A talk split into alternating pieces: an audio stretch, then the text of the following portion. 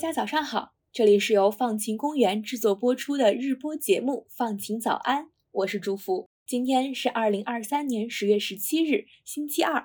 今天你的心情放晴了吗？你知道日本有一种在半夜干活的搬家公司，专门帮人迅速消失、人间蒸发吗？别怕，接下来要讲的并不是一个恐怖故事。其实，夜间搬家公司的由来是给日本大量想要主动选择消失的人们提供服务。这些人被称为 evaporated people，消失的人们。有些人可能是为了逃避债务问题，想跑得无影无踪；又有些人可能是因为压力、伤痛，想放弃眼下的生活，逃离到一个新的地方重新开始。一些夜间搬家公司发现，除了这些人群之外，还有一个群体经常想要寻求他们的帮助，那就是。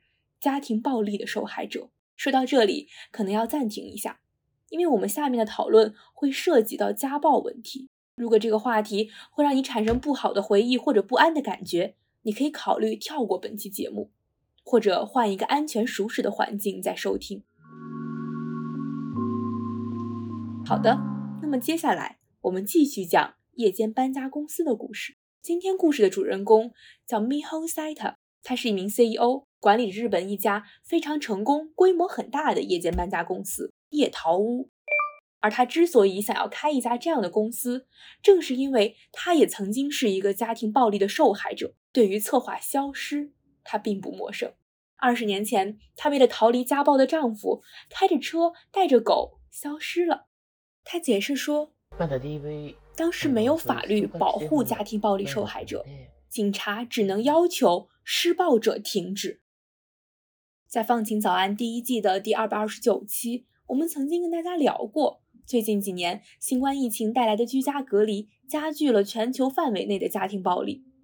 即使如今许多国家都出台了家庭暴力法，但这个问题并没有得到根本性的解决。日本就是这样，那里的警察普遍缺乏应对家庭暴力的措施，也没有办法防止家庭暴力的持续发生。塞塔说。他几乎所有的客户都去警察局报过案，但是警方无法提供任何实际的帮助。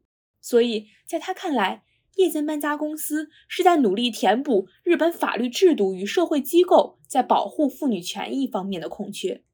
那么，夜间搬家公司到底是怎么帮助家庭暴力受害者迅速又隐秘地搬离原来的住所呢？在亚洲电视台录制的一集节目当中。塞塔带着摄制组参加了一次搬家行动，这也让我们可以了解到他的公司业务究竟是如何开展的。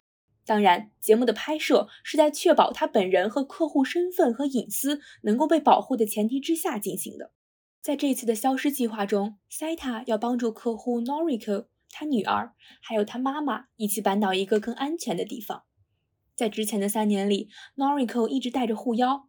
因为她丈夫经常把她踢倒在地，如果她讲话太多，她丈夫就会对她拳打脚踢。她感觉在家里连呼吸都困难。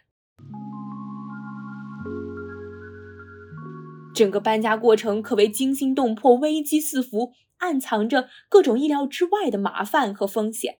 不仅有一百多个箱子要搬走，客户的小孩也有可能在行动前向别人透露他们要搬走的消息。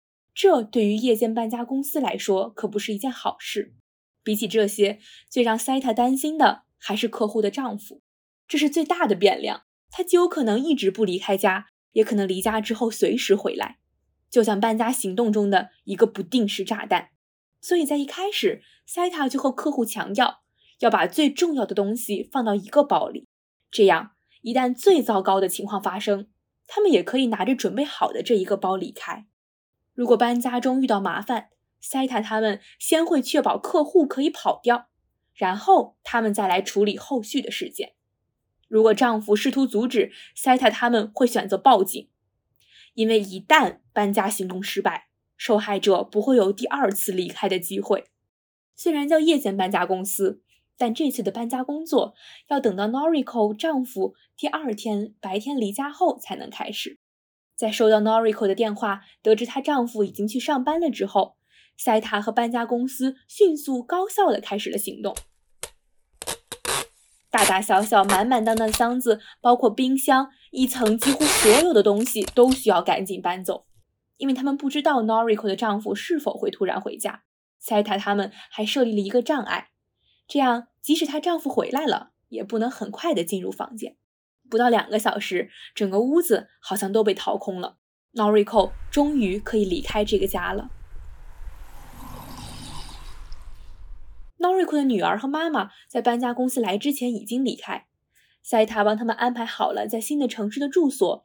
下一个晚上，他们就可以在目的地开始新的生活了。塞塔打点好了一切，帮 Noriko 联系了律师，手下的员工完成了必要的政府方面的文件，也向当地的警局进行了报备，引起了他们的关注。听到这里，或许可能会有人有疑惑：消失真的可以帮助到家庭暴力受害者吗？在日本，人们可以向政府提出正式声明，对外隐藏自己的地址和联系方式。社会学家中村宏树也表示，在日本人间蒸发很容易，因为人们的隐私受到严格的保护。消失的人们可以自由地从自动取款机上取款，而不会被标记。即使是家人，也无法捕捉到他们行踪的监控视频。塞塔在夜间搬家公司不仅提供了安全逃离的机会，也给客户提供长期的帮助和支持，让他们可以开启新生。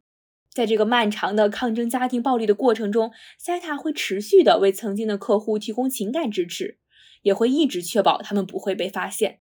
在他帮助过的超过一千五百人当中，没有一个人的行踪被暴露。塞塔经历过同样的事情，他说。如果不离开，受害者们早晚会被逼到死角。最后的结局不是施暴的人打死受害者，就是受害者忍无可忍，反抗杀死施暴的人。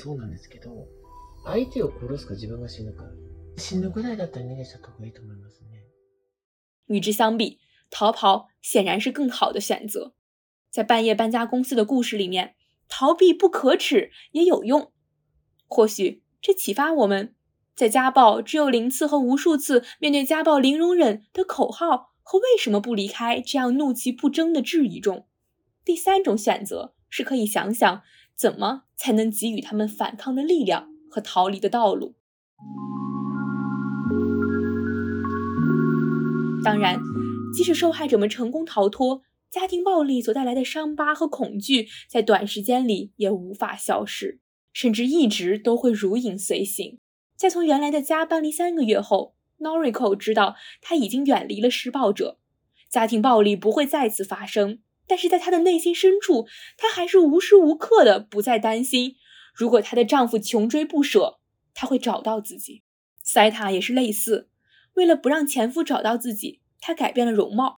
不过在一次偶遇的时候，即使她的前夫没有认出自己，她还是感到浑身战栗。所以。在帮助受害者逃跑和消失之外，解决家暴问题还需要更多、更系统性的方案。除了夜间搬家公司，波兰一家洋甘菊和紫罗兰护肤店也为家暴受害者们提供着有效的手段，保护他们的人身安全。这家店的主人是一名高中女生，她的店其实是专卖假化妆品的网店，可是评论区里却都是好评。这是因为，在网店外壳的伪装下，这其实是一个家暴举报中心的网页。受害者可以通过假装网购化妆品来隐藏自己寻求帮助的真实目的。当他们私信店家购买产品时，会有心理学家假扮的客服回复，并询问皮肤问题持续了多久，是否想要下单等等。这些隐蔽而自然的聊天内容，其实啊都是暗语，帮助受害者们求助，摆脱困境。如果有人下单并留下地址，意味着受害者希望警方去他家到访。波兰女生创建这个页面的灵感来源于法国的一项倡议。在新冠疫情传播期间，家暴案件急剧上升。这项倡议提出，当人们去药店提出要一种特殊的口罩 （Mask Nineteen），这其实是在对暗号，让药剂师知道他们正在遭受家庭暴力。这些组织和倡议的出现是帮助受害者解决无法安全的求助的问题，因为如果要是打电话，很容易被施虐者听到。上面我们也提到了，对于家庭暴力的受害者来说，逃离的机会往往只有一次，如果失败，可能会被卷入更深的暴力漩涡。有效的介入、迅速的行动、切实的帮助、安全的庇护，这些全都是反对家庭暴力的重要议题。当然，社会对于家暴问题的重视和教育引导也同样重要。在中国大陆，如果你正在处于危险环境，不方便打电话报警，可以选择通过短信幺二幺幺零报警。在幺二幺幺零后，可以加上电话区号后三位，例如北京是幺零幺，上海是零二幺，广州是零二零。这样的短信会及时发送到其选择的地级市公安局幺幺零报警服务平台，可以更快的得到警方的救助。去年，联合国妇女署和深圳市彭兴家庭暴力防护中心联合发布了一份反家暴公益热线地图，里面整合了中国许多反家暴机构的信息，包括热线电话、服务时间、服务对象、详细服务内容等等，供大家参考。我们也把链接放在了 show notes 里面，希望里面的信息能够帮到有需要的人。我们更希望不会有人需要这方面的帮助。上面这个关于夜间搬家公司的故事来自我们团队的张子涵。接下来就是今天的改变自己的一百件小事环节。在这个环节里面，我们来为大家在生活中遇到的具体问题寻找解法。今天的分享来自我自己为大家分享的内容。我想关注的问题是精神内耗。我们都知道，情绪问题已经成了当代年轻人的普遍问题。